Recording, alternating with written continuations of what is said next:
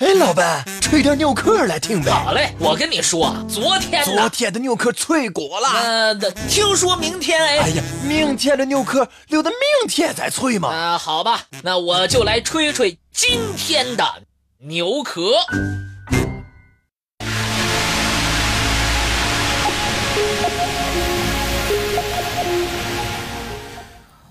瑶族是一个承载着千年文化沧桑的民族，其古老的生活方式和所居住的地理位置给人神秘的感觉。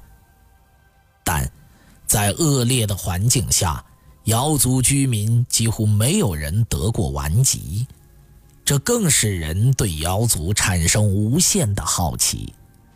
其实，这一切。都是因为瑶族独特的洗浴方式——瑶族药浴。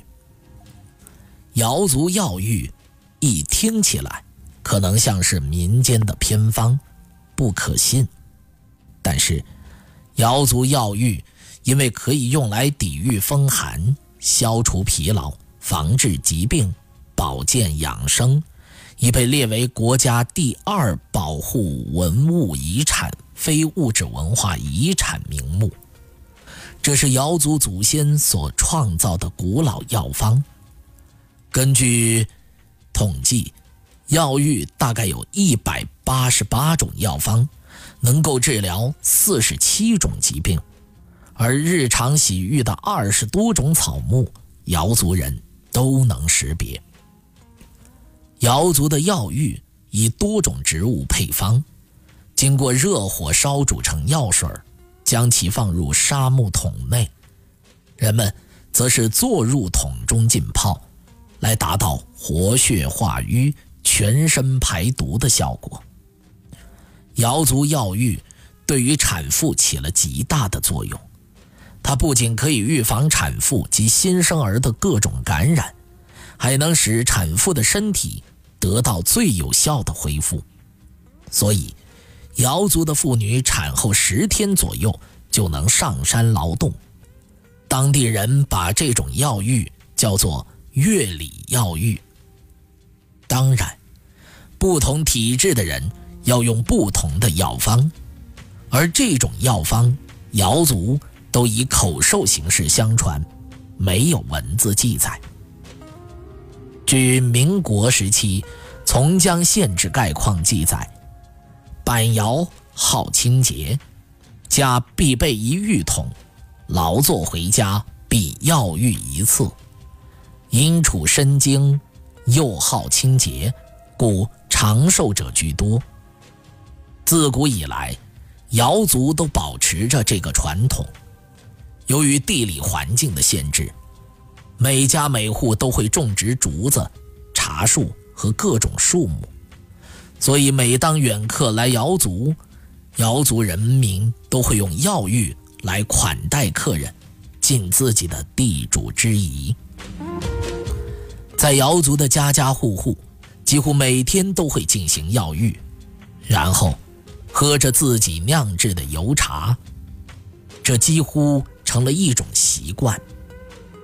所以说，瑶族人民身体好的原因，药浴。是最大的功臣，就连如此发达的现代，我们也得向瑶族祖先的智慧感到佩服。距离从江县县城四十公里的翠里乡高华村，是个有着八十五户人家、四百二十七人的瑶族村寨，森林覆盖率百分之九十以上。从古至今。该村瑶族同胞一直保持着洗药浴防病治病的保健强身习惯。据村民介绍，由于长期洗药浴，身体很少生病，寿命都在八十岁以上。村里看不到因为年老而弯腰驼背的，更不见瘫痪的。八九十岁的老人。仍然上山砍柴，行走自如。妇女生产之后，就开始泡制特殊的药浴，三天就能下地劳动，母婴健康。目前，该村八九十岁的老人有三十多人，最大年龄九十五岁的一个老太太。瑶族药浴以多种植物药物进行配方，经过烧煮成药水之后，再来进行坐浴，让药水深入五脏六腑。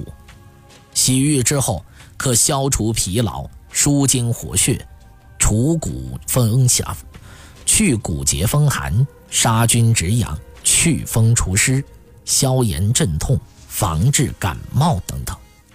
同时，可以使皮肤得到疏通、富于弹性，达到美容的效果。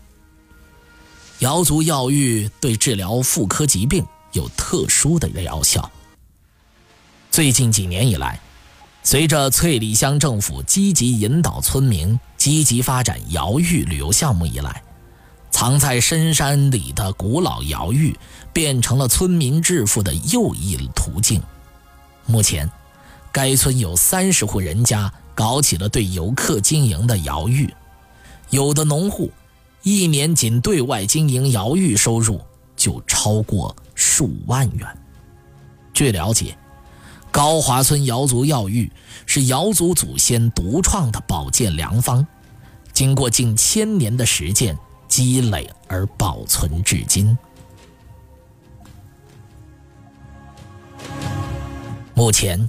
瑶族被一致认定为世界上唯一没有皮肤病、妇科病、风湿病的民族，应该说，这个评价很高了，体现了瑶族祖祖辈辈打造从江瑶浴的突出贡献。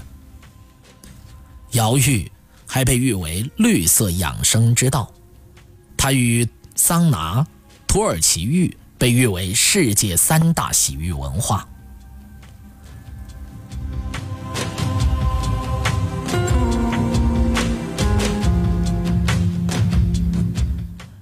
按照从江族人、瑶族人的药浴习惯，每个月只能药浴六次。